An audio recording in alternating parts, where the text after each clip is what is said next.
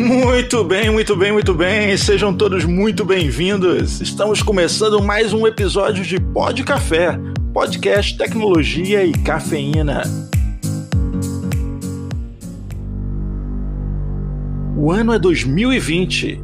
Você não percebeu, mas já estamos vivendo a revolução das máquinas. A inteligência artificial já participa ativamente de centenas de decisões que você toma no seu dia a dia. Hoje nós falaremos sobre inteligência artificial na TI, o futuro presente.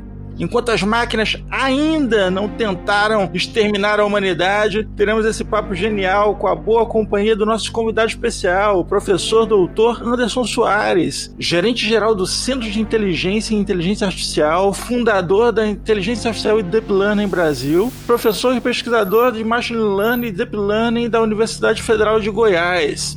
Bom, agora que você já sabe que estamos muito bem acompanhados, só resta te dizer que não sou o John Connor, meu nome é Anderson Fonseca, o Mr. Anderson, e se você está ouvindo isso, você faz parte da resistência. Aqui com vocês é Guilherme Gomes, é, a Code Manager da Access Software. Eu não sei vocês, mas eu estou esperando a briga entre a Siri e a Alexa. Aqui é Diogo Junqueira, VP de Vendas e Marketing da C Software e desde já agradeço a presença ilustre do professor Dr. Anderson Soares. Olá pessoal, meu nome é Anderson Soares, é um prazer estar aqui com vocês nesse podcast e espero que até o final desse bate-papo eu mostre para vocês que nós vamos substituir todos esses locutores que estão aqui falando. muito bom, muito bom. Zero necessidade de interação humana no futuro, mas vamos que vamos. Eu quero parabenizar ao professor, doutor Anderson, que está aqui com a gente, pelo extraordinário currículo, a sua relevância a nível mundial, né, seus estudos e trabalho no ramo da inteligência artificial, mas eu quero te dizer que você ganhou nossos corações foi aquele estudo que você fez em 2014 sobre classificação da cachaça ah. utilizando características químicas e visão computacional. Ali, ali você ganhou a gente. Olha, eu confesso que foi bem difícil, né? Você não pode instruir as amostras, mas se você quiser se voluntariar, ainda há vagas. Eu tô preocupado com esse negócio da inteligência artificial chegar ao ponto de beber a nossa cachaça. Aí não, pô. Temos que separar, né? Ela pode até classificar, agora beber não é possível. Aí a briga vai ficar feia. A guerra começa. Muito bom, vamos em frente então no nosso papo. Vamos falar sobre o futuro presente da inteligência artificial já está no dia, nosso dia a dia, já está presente, já está aí às nossas portas. A gente está utilizando isso o tempo todo. Não, com certeza. E uma, uma, uma deixa aí que, que eu acho que é, gente, é importante a gente deixar para os nossos ouvintes, quando a gente fala inteligência artificial, machine learning, deep learning, existe uma, uma. Eu sei que a machine learning está dentro da inteligência artificial e a deep learning é uma parte da machine learning. Se o professor puder né, nos auxiliar, o Anderson Soares, a, a dar uma pequena definição para os nossos ouvintes, que às vezes fica meio confuso com esses termos que nós estamos falando aqui, seria esclarecedor, né? Claro, claro. Olha só, é bem relativamente simples, ok? Para não assustar ninguém. Inteligência artificial é um grupo de algoritmos muito grandes, né, que visa é, simular de algum, sobre alguma ótica o comportamento de decisões humanas, tá? É um campo muito grande, muito vasto. Eu trabalho com isso há muito tempo, aí há cerca de 17 anos. E mesmo assim, não domino, obviamente, todos os nichos de inteligência artificial. O que a gente está vivendo nos últimos anos é, de fato, uh, aplicações muito palpáveis desse nicho chamado machine learning, que tem uma definição muito simples para os nossos ouvintes entenderem de forma simples e direta. Aprendizado a partir de dados, ok? Então, o que a gente aconteceu nos últimos anos é que nós nunca tivemos tantos dados quanto nós tivemos nos últimos anos, por, principalmente por causa da digitalização é, das pessoas, dos processos, das empresas. Então, a gente tem agora muito combustível para alimentar esse monstrinho chamado machine learning. E no caso, deep learning seria uma área mais específica do machine learning? Exatamente. É um nicho mais particular que refere-se a um conjunto de técnicas baseadas em redes neurais artificiais, tá? É, em que são técnicas que têm uma capacidade maior de lidar com grandes volumes de dados, tá? as técnicas de aprendizado de máquina foi um conceito surgido lá na década de 60, tá? Você vê que já faz algum tempo. Só que imagina comigo, quais dados nós tínhamos naquelas naquela época, na 1960, 70, não longe não. Quais dados nós tínhamos antes dos anos 2000, né? Então, é, esses algoritmos eles já existiam, os dados acabaram se tornando cada vez mais disponíveis e surgiu, emergiu aí uma nova classe de algoritmos de aprendizado que é capaz de lidar com um volume cada vez maior de dados, chamada Deep Learning. Até onde a gente pesquisa e entende, é, o Deep Learning é, é o grande responsável pra, pelo sucesso que o Machine Learning e a inteligência artificial está tendo hoje em dia, né? Que a gente vê aí no nosso dia a dia com Alexas, com Siris, com Watson, com Cybersecurity, tudo está sendo utilizado. E, e, a responsável por isso é justamente essa, essa parte que você até fundou aí o, o Deep Learning Brasil, né? Exatamente. O que acontece é que a gente consegue atacar uma quantidade de problemas muito maior e de uma forma muito mais é, agradável, como a questão de processamento de voz, processamento de texto e de imagem, principalmente, tá? Ainda resta uma outra classe aí que fica um pouco fora de Deep Learning, que é o que a gente chama de dados tabulares, que é basicamente aqueles números que a gente coloca numa planilha de Excel, ok? É, que aí sim, aí no estado da arte não, não remete tanto a Deep Learning, mas o que acontece é que as pessoas ficam sempre naquela visualização assim, nossa, dá para fazer coisas sensacionais, e mesmo que você não necessariamente precise de Deep Learning, mas você descobre todo o potencial de, de usar a inteligência artificial. Show de bola. Eu tenho refletido um pouco sobre é, o uso de de inteligência artificial que nós estamos tendo. Aliás, o uso no geral de equipamentos e tudo mais que nós temos aí no nosso dia a dia. O, o dia a dia mudou, né? A forma como nós interagimos com tecnologia é, mudou muito. Eu estava refletindo a respeito do conceito de ciborgue, porque ciborgue é um organismo dotado de partes orgânicas e cibernéticas, né? geralmente com a finalidade de melhorar as suas capacidades. E eu tava pensando o seguinte: é, se você usa uma máquina como extensão real do seu corpo, é, talvez um, um, se fossem várias máquinas, não, não faria tanto sentido quanto o que eu vou dizer, mas quando você pega uma única máquina e usa ela como extensão sua, é, embora você não esteja melhorando ali a forma como você caminha, ou se você levantar mais peso ou alguma coisa mais física, mas estendendo a tua capacidade de comunicação, né? Eu tô falando dos, dos smartphones. Eles meio que nos levaram a uma situação meio cibernética, né? A situação de ciborgue. Hoje você usa o smartphone para ali estender a tua capacidade, estende a tua capacidade de comunicação, estende, se você quiser ir para algum lugar, você pega um GPS e usa o teu smartphone, você quiser conhecer alguém, você pega o seu smartphone e vai conhecer uma pessoa, você quiser pedir uma comida, você consegue fazer isso com o smartphone, quer dizer, tem muitas possibilidades e, e, e me remete ao conceito de ciborgue. Agora, quanto mais com o advento da, o advento da, da inteligência artificial mais presente no nosso dia a dia, eu vejo realmente uma, uma soma com o ser humano no seu dia a dia, ali na prática. Sim, certamente. O, o que acontece, eu gosto muito do. Às vezes a gente fala muito em substituição, etc. Né? De fato, alguns, alguns empregos aí estão em risco, isso é um fato, tá? Mas eu gosto muito do conceito de inteligência aumentada, tá?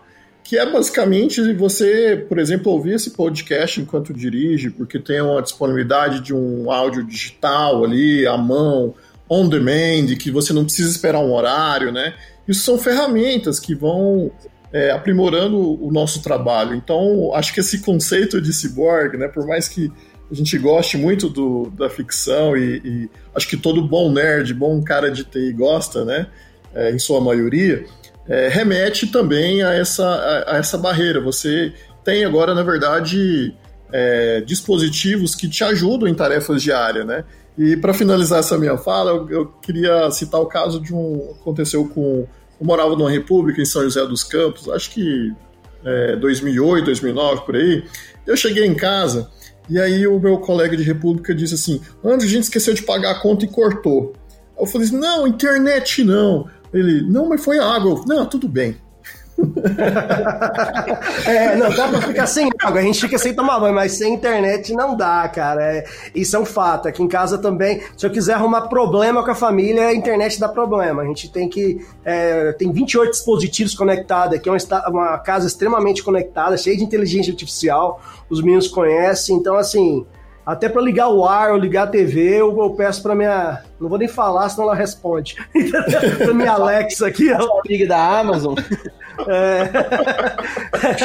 Com certeza, e tem muitos, muita, muitas aplicações práticas né, nessa, nessa questão que você falou, né, professor? Que, por exemplo, a, o projeto que, de vocês que foi até campeão junto com um grupo de, de Stanford, já de auxiliar o pessoal de Corrigindo, a gente deu uma surra em Stanford. É, deu uma surra em Stanford.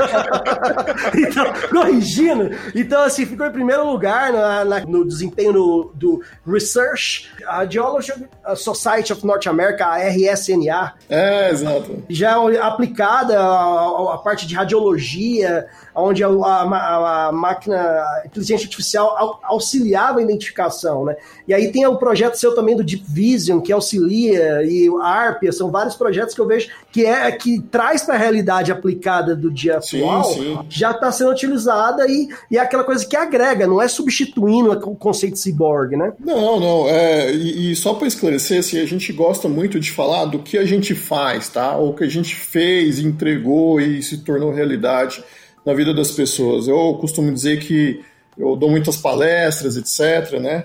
E eu costumo abrir minhas palestras dizendo: eu não vim aqui para falar da Alexa, não vim aqui para falar do Facebook, do Google. Isso aí vocês lêem na internet. Eu vim para falar do que nós fazemos.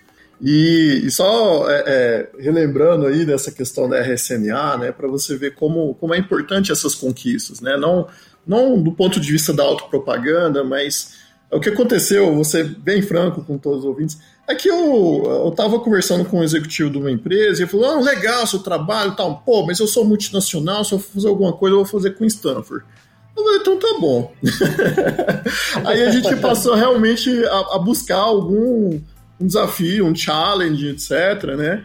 E naquele ano, na verdade, a gente ficou em terceiro lugar. A gente só ficou atrás de uma startup canadense, que com pessoas excelentes, em segundo lugar, um japonês que competiu sozinho. Oh, caramba, é, cara. Pensa no. É equipe de um. bom demais. Equipe de um. Um exército de um homem só. E em terceiro, a gente do Brasil, né? E o pessoal de Stanford ficou em décimo. Então, por isso que eu fiz questão. Não, não Deu uma surra. Deu uma surra. É. E, óbvio, né? Eu tive que. Eu, eu mandei um e-mail, assim, olha só, o placar final, né? mas, mas, isso, mas isso também tem um efeito inspirador, assim, né? Porque inteligência artificial é difícil. Não vou enganar ninguém, não, tá? É difícil, é uma barreira de entrada alta, é uma complexidade de conhecimento muito relevante.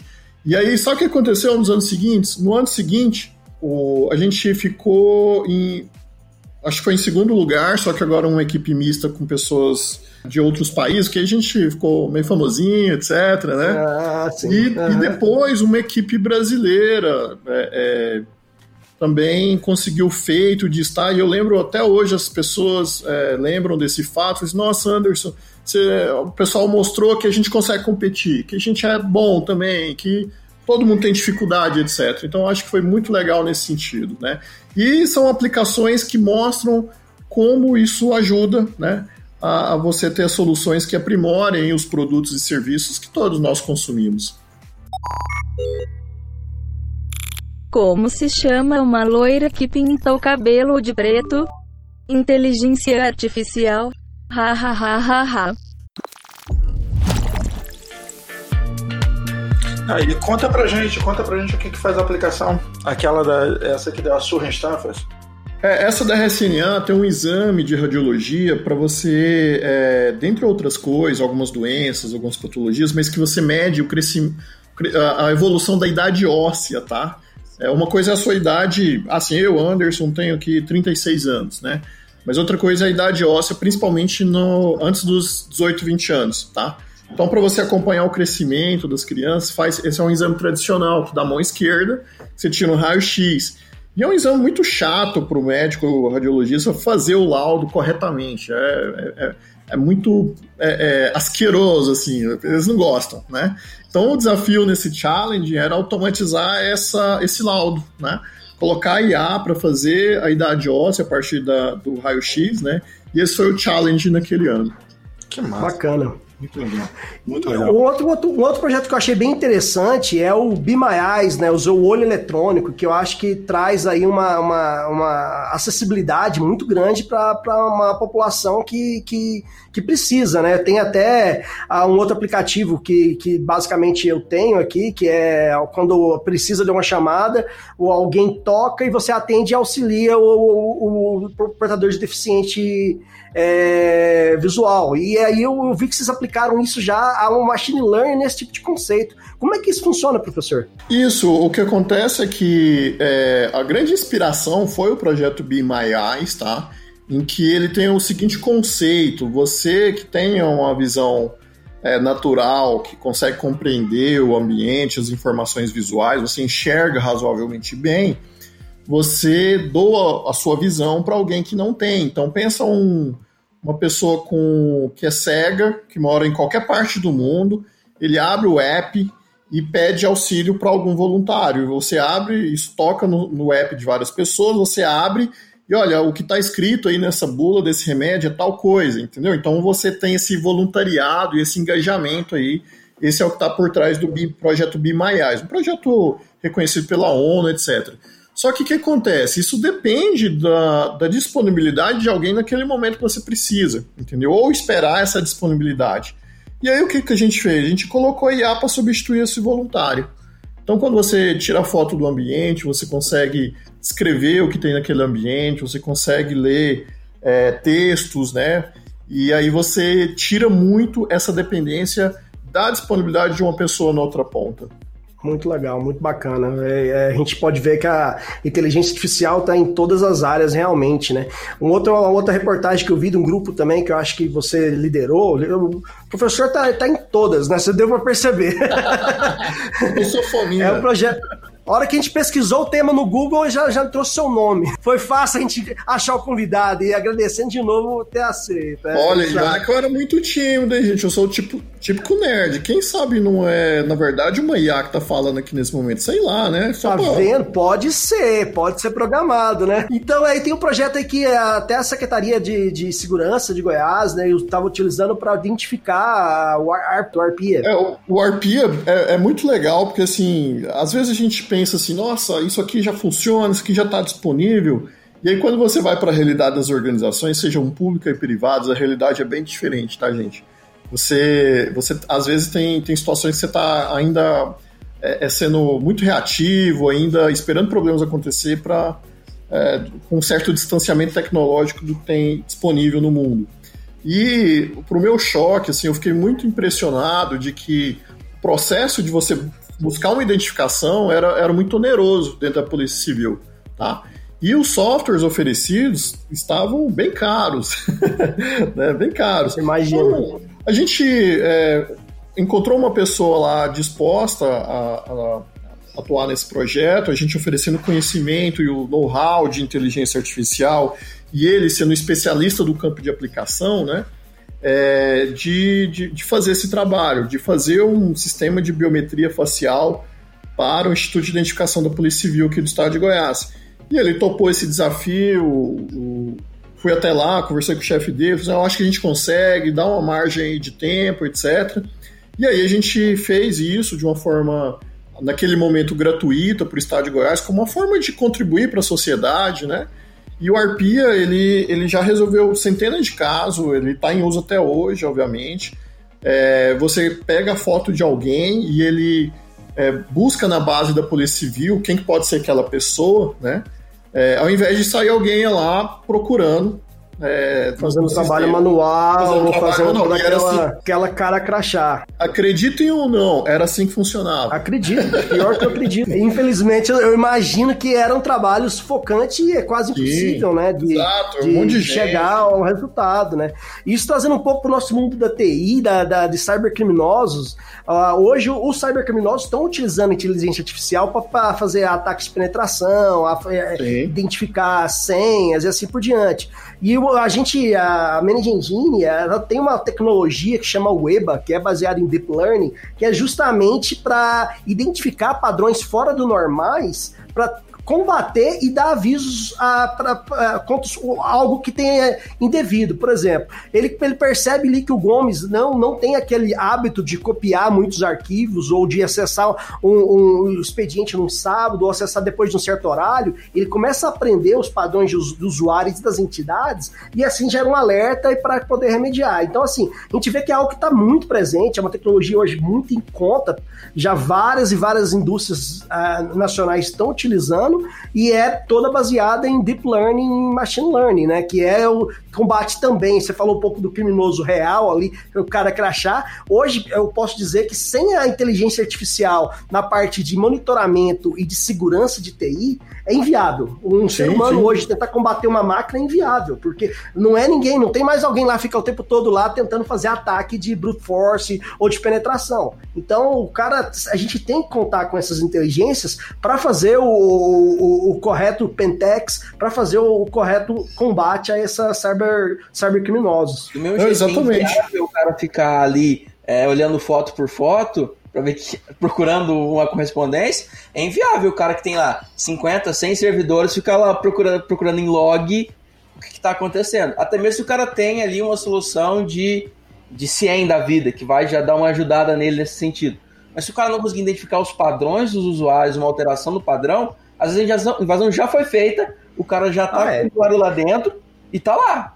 Porque nesse caso a gente volta lá no cara crachado do, arpia, porque o ciência seria só um alerta, e se não tiver uma ação humana reativa, não ia adiantar nada. Uma coisa é você ter uma, uma, uma inteligência artificial por trás daquilo e realmente não te trazer falso positivo, identificar os padrões e, e, e, e, e te fazer o devido bloqueio, aí sim a gente poderia contar com, com, com de novo, voltando à, inteligência avançada ou auxiliada, auxiliar humano ao cara da TI ali a fazer esse tipo de combate, né? Eu acho que essa é a grande pegada, né? Não é as máquinas dominarem o mundo, é as máquinas ajudarem a gente no, no dia a dia. a melhorar, né? Isso, mas é o que eu falei no começo. Assim, a gente deixa aí gravando o podcast e vamos pra praia, galera. É, mas é, é, é justamente essa pegada. É, é entrar na, na limitação humana, né? Porque o que, o que acontece com, com a inteligência artificial? Para começar, que ela, bom, ela é mais artificial do que inteligência, né? não, não, é tão. Você tem ali um, um, uma capacidade limitada, focada, especializada em alguma coisa, né? Então você deixa aquela, aquela rotina é, atuando, onde um, ser humano chegaria à exaustão, não suportaria. Aliás, é, você ouvinte, eu não sei, de, depende da sua faixa etária, porque eu na juventude achava que dava conta de tudo, entendeu? Ficava três dias tocando um projeto virado, sem dormir e tal, e hoje eu ainda faço. Você imagina como é que eu era antes. Eu, eu já tô cansado. Eu, eu, já, eu já peguei projetos de eu ficar sentado no computador trabalhando cara, três dias sem parar, sem parar, direto. E o que acontece? É, não faz sentido nenhum quando você vê hoje o conceito de inteligência artificial, é justamente pegar aquelas operações repetitivas, aquelas operações onde o ser humano chega à exaustão, quer seja você consultar foto por foto, quer seja você ficar verificando logs, você ficar verificando acessos, coisas que um ser humano não, não tem motivo para o cara fazer, é, nem tem condições físicas do cara dar conta de uma atividade dessas. Você coloca a máquina para fazer isso, é um negócio sensacional, porque a máquina não para. É, quando você coloca a segurança é, da sua empresa na mão de, um, de uma inteligência artificial para ficar buscando é, comportamentos fora do normal, como é como acontece com o EBA, é um negócio fantástico. Você tem ali um cão de guarda 24 horas por dia, olhando tudo, olhando o que um ser humano seria incapaz de ver. Com certeza. Só fazer um adendo, a última vez que eu fiquei três dias assim, último projeto meu, o Anderson, Mr. Anderson, que eu fiquei três dias assim sem, sem interromper nada, foi quando eu decidi virar GTA. Já faz algum tempo. Eu fiquei três dias. eu coloquei um mapa assim na, na parede, fiquei três dias lá, não, não parava nem para comer. No final, ah, terminei o jogo, enfim. Esse foi o último projeto que eu fiquei três dias virado. Qual o cúmulo da inteligência? Comer sopa de letrinhas e cagar em ordem alfabética. Ha ha ha ha.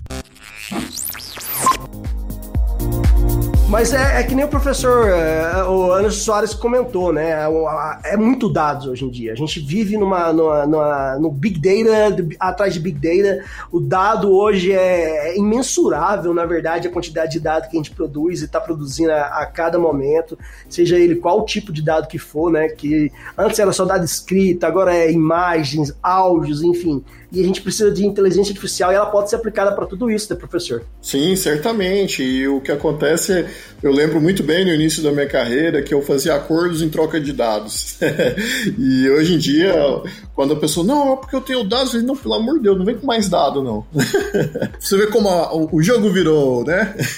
é, mudou, tem dado demais já. Exatamente. Então, é, essa mudança, ela é realmente fantástica, né? A gente tem muito combustível agora, tá? E, e agora que a gente tem combustível é colocar as máquinas para trabalhar, não tem outro, outra definição melhor. Professor, conta pra gente como é que está o universo acadêmico para a inteligência artificial. Olha, o que acontece é que a, a inteligência artificial ainda carece Olha o paradoxo, gente, de uma mão de obra manual. Eu tô te falando que ela é mais artificial do que inteligência.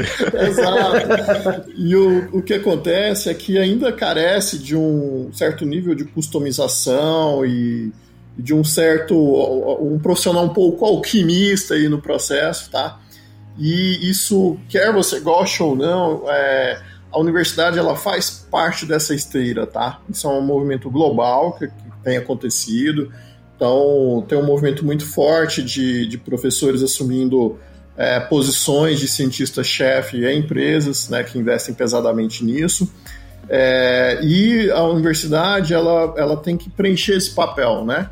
De se posicionar um pouco mais nessa borda aí na interface com, com as organizações externas ao, ao meio acadêmico, é, para ajudar nessa jornada, porque Uh, o que acontece na prática é que, eventualmente, a empresa quer desenvolver alguma solução, quer pensar em algumas coisas, mas tem dificuldade de dar o primeiro passo, né? Então, é, é, é nesse sentido que a universidade vem para ajudar, não só nisso, mas na questão de mão de obra, que a gente vai acho que a gente vai falar um pouco daqui a pouco sobre isso, é, que é extremamente escassa e, e, e valorizada, né? E não tem um, uma previsão disso ser mitigado no curto prazo. É, infelizmente não, né? Então, é, é, esse é o papel da universidade, acelerar o processo de formação de mão de obra e é, encostar um pouco mais nas organizações externas para ajudá-las nessa jornada. Muito bom. É, realmente, é, é uma área de pesquisa, né? não é uma área que está totalmente estabelecida, é uma área que está em plena, em plena construção. Né? O que me preocupa, não sei onde vai parar isso, já falamos da revolução das máquinas, não sei até onde nós vamos, mas o fato é que tem muito caminho para andar. Né? Eu fico vendo, é, estamos sempre acompanhando, nós nerds, entusiastas, sempre acompanhando o, o que está acontecendo por aí, as novidades que tem, as aplicações mais criativas, fantásticas, inusitadas, exceto pelo pessoal da Boston Dynamics, que eu tenho medo desses caras. acho, que, acho, que, todo mundo que vê aquele cachorro pulando cerca, levantando sozinho, não dorme à noite. Cara, e eles batem nos robôs. Cara, isso é um perigo, isso é um perigo. O pessoal não assistiu muito o Exterminador do Futuro, não. Esse negócio de bater nos robôs, né? Tem que ser o momento certo. Os robôs assistindo os vídeos falam assim, pô, esses caras batiam na gente agora. É, aqui no Brasil também, você teve algum envolvimento com robótica, né? Eu vi que você se envolveu na, na Olimpíada de Robótica. Foi quando isso? 2000 e... Olha, desde... Eu tô na Olimpíada de Brasileiro de Robótica desde 2012. Muito bom. Tem bastante tempo, é veterano já na Olimpíada. Veterano, é veterano. É, a Olimpíada de Robótica, o objetivo não é aquela de, de luta de robôs, não, né? É de desenvolvimento, né? Não, não, não. Senão eu já ia te desafiar aqui para lutar contra o meu robô. Mas eu não vou fazer você passar essa, esse constrangimento, não. Eu aposto no robô. Tu tem um, de, um desses robôs é, lutadores, cara? Sério? Não, vou, vou deixar você nessa dúvida aí para você dormir bem à noite, tá bom? É. Eu aposto no robô também, viu, Mr. Ender? Mas olha só, a Olimpíada Brasileira de Robótica é, um, é, ela é uma iniciativa fantástica que eu me apaixonei desde o primeiro momento. Ela é voltada para alunos do ensino fundamental e médio, tá? É, em que o objetivo ali é você é ter ferramentas um pouco mais lúdicas, né? é, para ensino dos conteúdos tradicionais. Eu acho que a nossa geração é a geração que estudou com quadro negro, né, com giz. Então, a educação, ela, assim como a saúde, ela é muito conservadora. Né? É, então, é, é são ferramentas novas. Então, você pode usar ali a, a robótica para ensinar algumas coisas de física, algumas coisas de química, algumas soft skills como gerência de projeto, lidar, montar time, etc., né, relacionamento, ok? É, então visa desenvolver essas habilidades. Aí a gente junta todo mundo num, num, num dia durante o ano, né, para fazer a Olimpíada, em que ele tem que trazer o robozinho dele para completar uma tarefa simulada, né? É, simulada assim, é, é, em menores proporções, porque ela é, ela é real, ela é física, em que ele tem que atravessar diversos obstáculos ali, como um quebra-mola, desviar de uma caixa de leite, subir uma rampa e pegar é, esse cenário todo simulando como se fosse um desastre, subir uma rampa e pegar bolinhas como se fossem as vítimas e colocar numa área segura, ok? Esse é o conceito por trás da Olimpíada Brasileira de Robótica.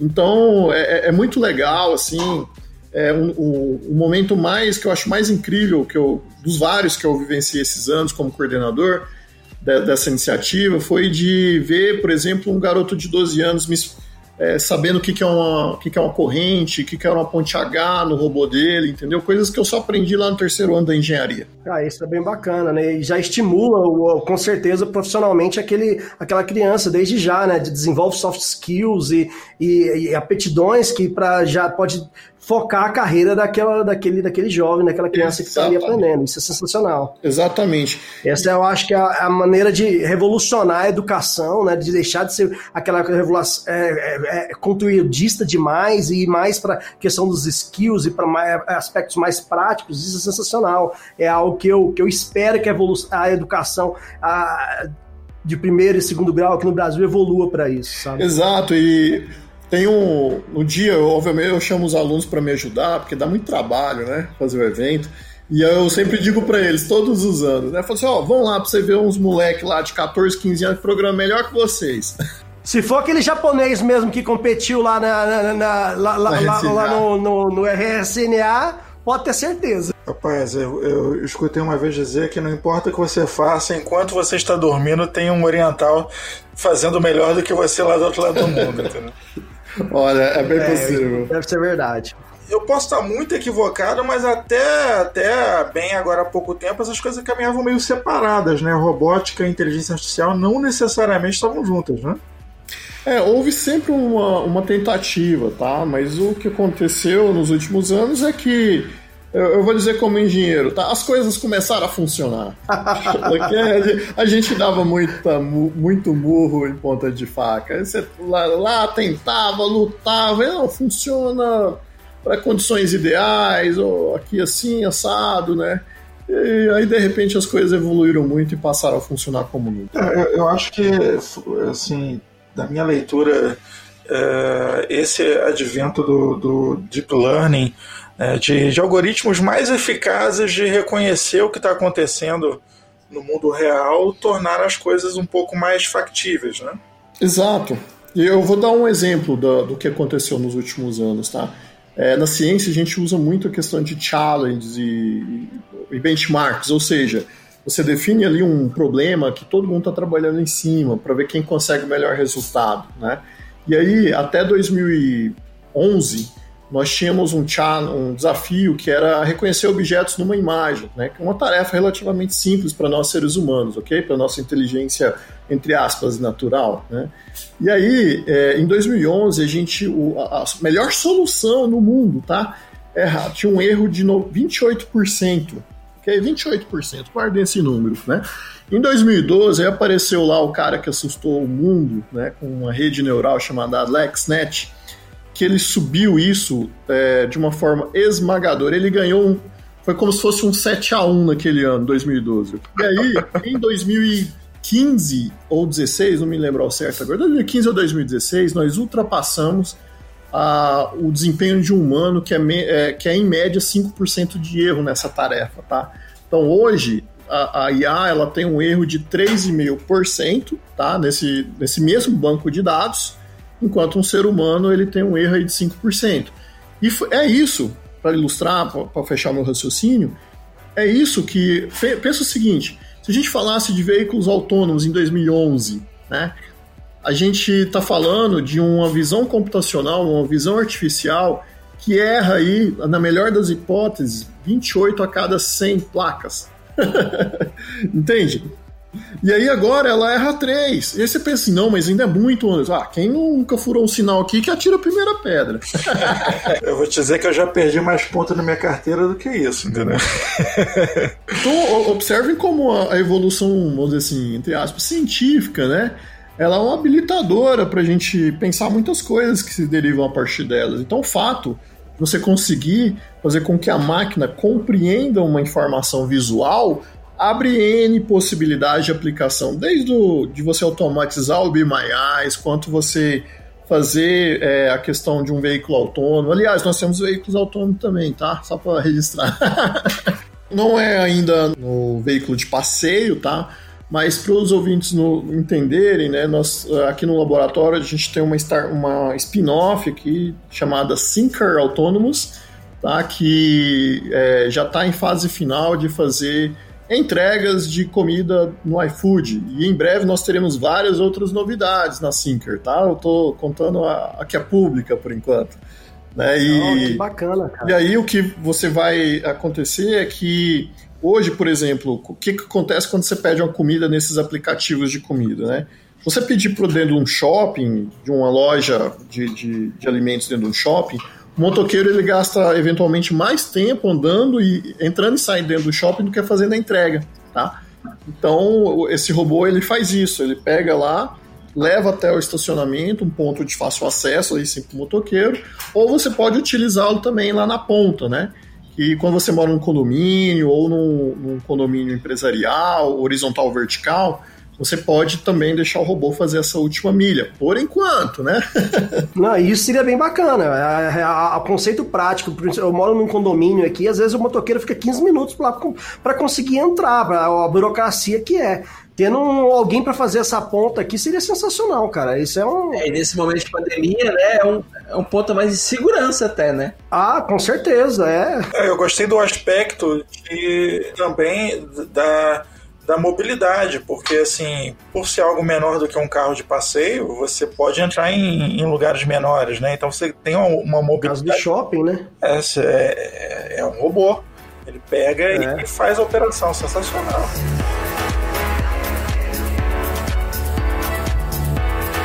Hoje a gente tem a inteligência artificial, professor, é, aplicada, sendo aplicada para questões bem inusitadas também, deepfakes, games, ah, uma, uma, série de coisas aí. O que, que você pode falar para a gente desse. De, tem alguns aplicativos aí que já simula de um discurso como se fosse realmente aí o, o, o Bush falando, ou o Trump falando, e assim por diante. Ou a Dilma.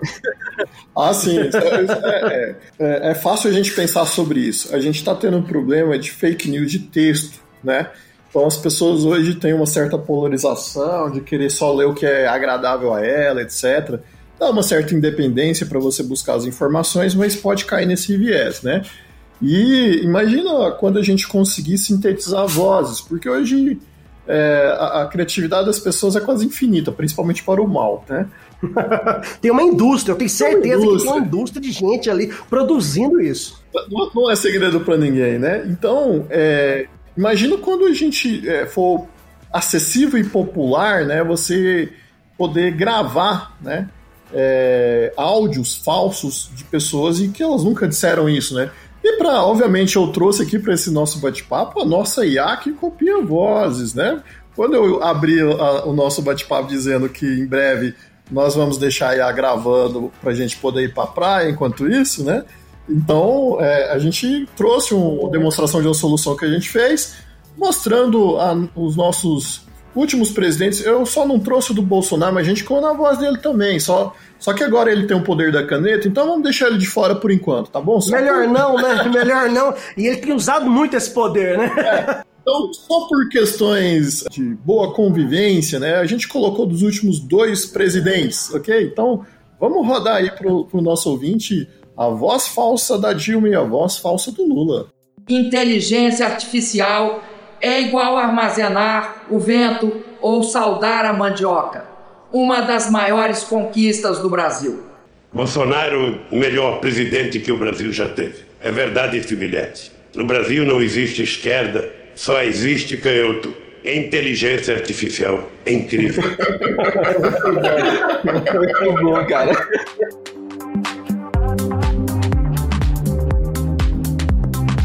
Observem aí nesse, nesses áudios, né, como a gente consegue fazê-los falar o que quiser. E obviamente a gente colocou um pouco de coisas absurdas, o Lula jamais elogiaria o Bolsonaro, etc, né? É para mostrar que obviamente é, é falso, né? E até o final do ano a gente acredita que a gente vai ter um debate em vídeo e áudio dos nossos políticos. Vamos fazer, dá pra fazer uma live, né, cara? Uma, Uma live, live, ali de exatamente. debate. Seria, Ó, seria- vamos sair abertura. Eu não quero ver a Siri e a Alexa, não. Eu quero ver a Dilma e o Lula brigando, pelo amor de Deus. Eu piro no- nesse conceito. Há há mais de 10 anos atrás, na verdade, eu comecei a escrever um livro. E esse livro falava, tinha um bom viés sobre inteligência artificial. E naquela época eu havia imaginado, né, eu- eu- no, meu, no meu texto eu dizia que chegou um ponto em que a, a inteligência artificial eh, desenvolveu a capacidade mímica. Eu chamei de capacidade mímica na época que era depois que você tem tanto dado sobre alguma coisa, você estuda, estuda, estuda, você se torna capaz de imitar essa coisa. né? Assim como um, um ser humano, você vê aí uns caras fantásticos, você pega o Whindersson imitando vozes, é um negócio incrível, cara. O cara escuta a pessoa, pega o jeito como a pessoa fala e ele imita, né? Faz aquela mímica. E você pensar que uma máquina é capaz de observar os detalhes de, de, de nuance de voz, o tom, né, e conseguir fazer realmente uma reprodução disso é, artificial é um negócio sensacional. Na verdade, é, é- é realmente uma aplicação inusitada e genial para a inteligência artificial. Não, sem dúvida. Eu tenho certeza uma coisa. é, Já eu tenho dificuldade para explicar pro meu pai que às vezes uma notícia que ele lê é fake news. A hora que ele vê um vídeo de alguém falando, de uma autoridade falando algo que é fake news, eu não vou conseguir explicar para ele, não. Vai ser muito difícil. Eu, falei, eu vou falar, pai, isso não é, isso não é verdade, deepfake e tal. Eu falei, não, eu tô vendo o vídeo aqui, você tá, você tá doido? Ele, Cara, assim, é, qual, qual o limite para isso? É porque você realmente não vai ter como distinguir daqui a um tempo. Como é que você vai saber se, se é real, se não é real? A gente vai ter que criar mecanismos de autenticidade para você conseguir é, diferenciar essas coisas, porque É, a gente vai ter que usar a inteligência artificial para descobrir se, se aquilo é, é- é realmente real ou não. Vai chegar um ponto dessa maneira. Sim, mas é- isso já existe, tá? ah, que bacana, existe um mecanismo para isso. Onde eu baixo? É, tem uma- um grupo é, dentro da IA chamado Estudos de Adversarial Attack, né? Que, que é para isso, assim, como você, por exemplo, criar uma face do Anderson para enganar um reconhecimento biométrico facial, entendeu? E do outro lado também como se defender. A gente, ó, a gente tá entrando nessa era aí da guerra de algoritmos, viu? Essas aplicações inusitadas aí de, de deepfake e deep learning e também é uma aplicação muito óbvia para TI e para inteligência artificial, que é um baita mercado, é no mercado de games, né? Aí eu posso falar. Aí eu O tenho. Gomes, Gomes é, é- é- é viciado, então a, a- a IA dos últimos jogos de carro que eu joguei me bate de um jeito que eu não consigo. Não dá, é impossível. Calma aí, Gomes. Então, você tá querendo dizer que você investiu lá, ah, sei lá quantos mil reais aí num cockpit pra você apanhar de uma inteligência artificial, é isso? Que a Thaís não ouça, mas é mais ou menos isso. mas é incrível, né, cara, o que, que os jogos estão tão, tão trazendo de, de inteligência e de, de, de contato com, com, com o ser humano é um negócio esquisito até. Né? E assim, a gente tá falando de um jogo de corrida, um, um FIFA da vida. Vai falar a verdade, você- de vez em quando você não sofre pra ganhar no FIFA do, do- dos bonecos, Diogo. Não, eu vou ser sincero, no FIFA eu bato na inteligência artificial bastante, é. Então, cara, é, o que eu acho bacana de possibilidade de inteligência artificial, quer seja é, nos jogos ou no que for, que ela, ela vai quebrando a parede entre o, o, o jogo, entre o virtual e o físico, né? Ela te traz a capacidade de interpretar o que está ali no teu ambiente. É, Você está vendo o jogo E agora com a inteligência artificial vem a possibilidade do jogo ver você, né? Começar a, a expandir essa interação ali, entender o que, que tem no teu ambiente ali, entender o que, que é o teu ambiente físico, né? Tem, já, já tem agora é, dispositivos novos para estarem mapeando ali o teu ambiente e você está interagindo fisicamente com isso. Eu acho uma coisa extraordinária, porque é, o que acontece com, com os nossos dispositivos até então. O computador é uma coisa genial, fantástica, mas até então o computador não sabe que você está na frente dele, né? Os nossos periféricos não têm essa, essa habilidade. Né? O computador sabe que você está tá aqui. É, não, não sabe. Você se ausenta e não tem nenhuma interação com isso. E agora a gente tem aí celulares que estão se importando com isso, né? Novos periféricos que, peraí, o cara tá aqui, não tá, né? Ele tá segurando, não tá, está indo para algum lugar, não está, que são bem, também são mais informações, mais dados que eles estão colhendo e precisa dar alguma aplicação para isso, né? Eu acho que não teria utilidade nenhuma se não houvesse inteligência artificial para estar tá sendo aplicada a isso. Não, com certeza. Eu acho que tem uma pergunta que, que eu queria deixar pro professor. É, deve ser muito difícil de responder. Qual é o futuro é, a médio prazo do, do deep learning? É, Para onde você acha que está indo e está desenvolvendo e caminhando? É, pegando essa deixa que a gente pensa que, a, sei lá, falar de carro autônomo em 2011, igual você comentou, seria, seria algo assim, não, você tá doido, seria coisa dos Jacksons, né, família do futuro. Ah, onde nós, nós vamos estar daqui cinco anos? Para onde está caminhando isso? Olha, é, a gente tá, avançou muito, principalmente na questão da linguagem natural nos últimos anos, tá? E a grande é, é, esforço hoje da, da ciência é é, é, o seguinte, porque a gente treina uma IA com os dados e um certo conjunto de dados relativamente grande para uma determinada tarefa. E a cognição humana, ela tem um aprendizado mais contínuo, né? Então essa é a grande é o grande desafio aí para os próximos cinco anos, tá? Um deles, talvez o principal, de que uma vez que ela aprendeu, ela continue evoluindo, tá? É, então esse é o grande desafio é o que está uma das coisas que está se gastando mais esforço da, da academia aí para se atacar o problema e é uma das apostas que, que eu acredito aí nessa janela aí de cinco anos. E voltando a falar um pouco mais da, da, da, da, da área acadêmica, professor, é, eu sei que a Universidade Federal de Goiás tem o primeiro curso de graduação realmente em inteligência artificial do Brasil. Você poderia falar, às vezes, para os nossos ouvintes um pouco mais desse curso? Eu sei que foi extremamente concorrido aí pela, pelo, pelo no último Enem, né? Foi, teve uma busca muito grande em relação a isso. Eu que viajo bastante, estou em contato sempre com o mercado de TI, todo mundo, cara, como é que é esse curso? Eu vou falar, etc. Eu estou interessado, alguém mais, alguma universidade mais vai abrir. Até conversei um pouco com, com o professor Edivar no, no, aeroporto sobre, sobre essa iniciativa. Ele deu uma pequena introdução, mas gostaria que você falasse um pouco aí como é que surgiu essa ideia. E eu sei que a demanda existe, como você comentou, é algo que, que precisa muito do, do ser humano ali para a inteligência artificial surgir, né? Exato. Então, é, hoje existe um problema global, tá?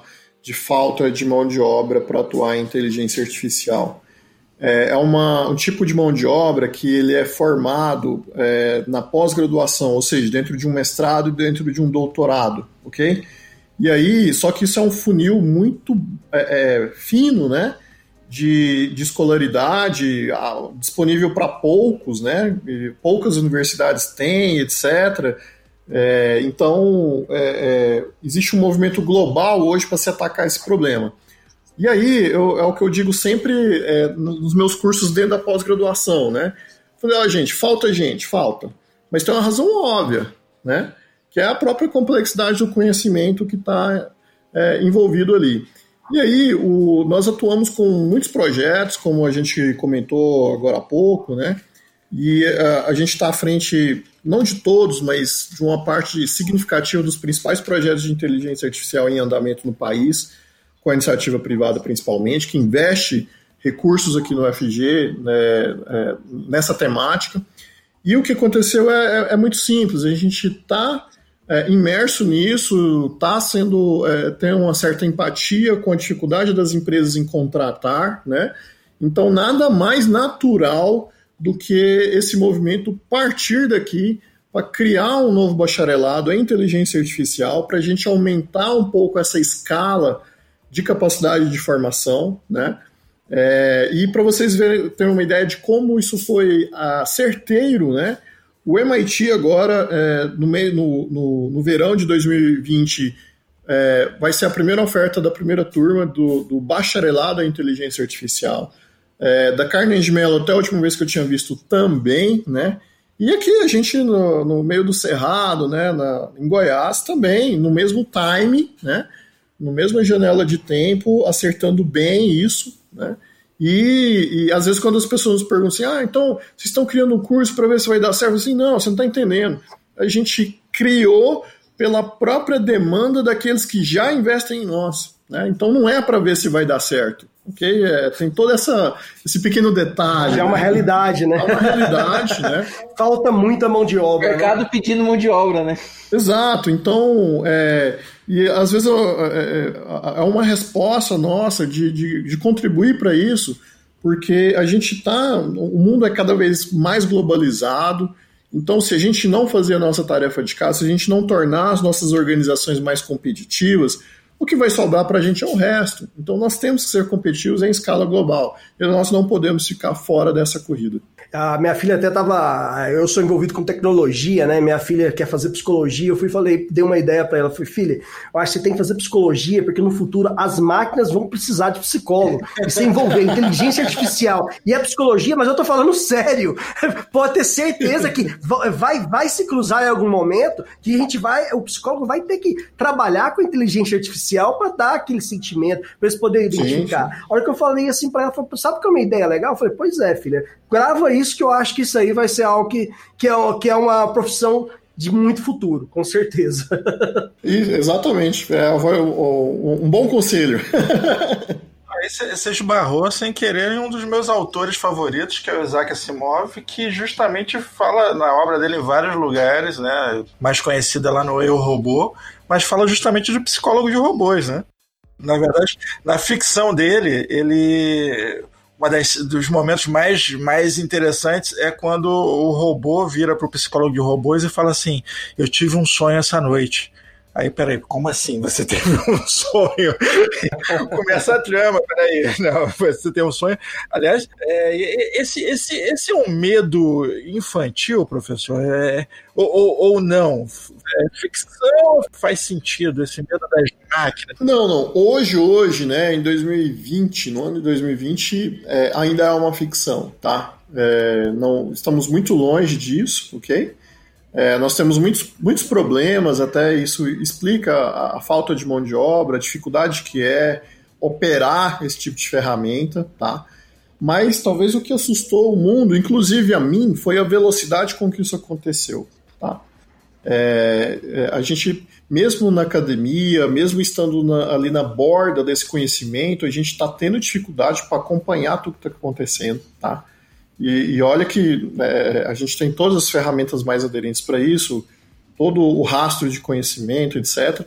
Só que o que aconteceu é que é, as empresas, principalmente as big techs, né, elas praticamente se tornaram empresas de IA.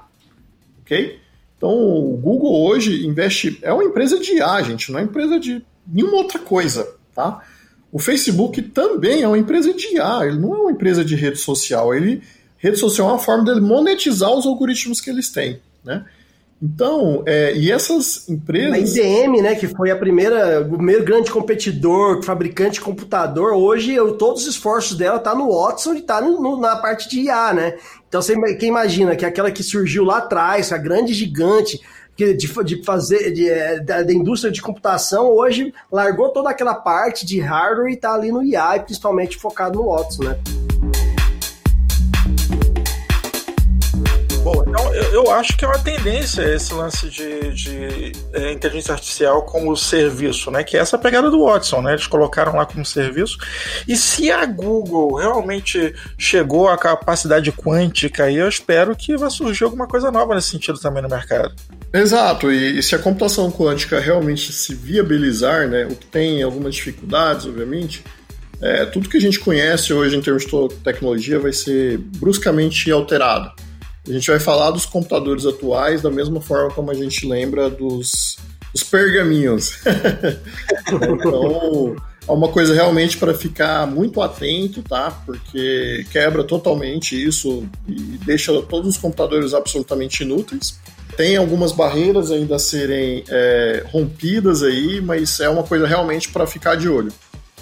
Bom, muito bem, estamos partindo para o final, então vamos estar terminando mais um episódio. Eu estou muito feliz, muito tranquilo que o professor acabou de nos deixar é, aliviado. Eu sei que a gente está mais perto de HAL 9000 do que Exterminador do Futuro, então acho que a gente dura mais um pouquinho. Professor, o que você tem para nos dizer, por favor? Olha, que foi um prazer bater esse papo aqui com vocês e deixar um abraço para todos que estão nos ouvindo nesse podcast e dizer que é, estamos lá né, com novíssimo bacharelado em inteligência artificial na UFG, na Universidade Federal de Goiás. Já foi uma briga de foice pelas vagas, né? Nesse ano a gente recebeu com muito carinho os novatos, eles estão super animados e também tem, obviamente, empresas muito ansiosas também pela formação deles, né? É, e que nós estamos aí nessa missão, né? de trazer competitividade às organizações para que a gente possa, como eu disse, trabalhar menos e ganhar mais e gravar o podcast por uma IA. É, yeah, isso aí. muito obrigado, professor, pelo, pelo, pelo assunto de hoje, pelo papo de hoje, foi muito bom. Acho que deu para tranquilizar todo mundo. Nada de Skynet. A gente vai viver por mais alguns anos. Nossos filhos, aí o problema é deles. mas, cada um é, com seus problemas, né? Cada um com seus problemas, mas é a tranquilidade e ver que essa tecnologia vai vir para ajudar a gente nos, nesses próximos anos aí. É isso aí. Oh, queria agradecer aí o professor novamente por ter aceitado o convite. É, dizer para os nossos ouvintes que se quiserem utilizar a V Inteligência Artificial aplicada, a TI e a cibersegurança, pode contar conosco. O pessoal aqui da Acessalt e as soluções da Manage Engine já estão prontas para isso. E no mais, deixar vocês ligados aí em todos os nossos canais da Spotify, YouTube, Deezer e estamos aqui à disposição para lhe atender. Alexa, encerrar podcast.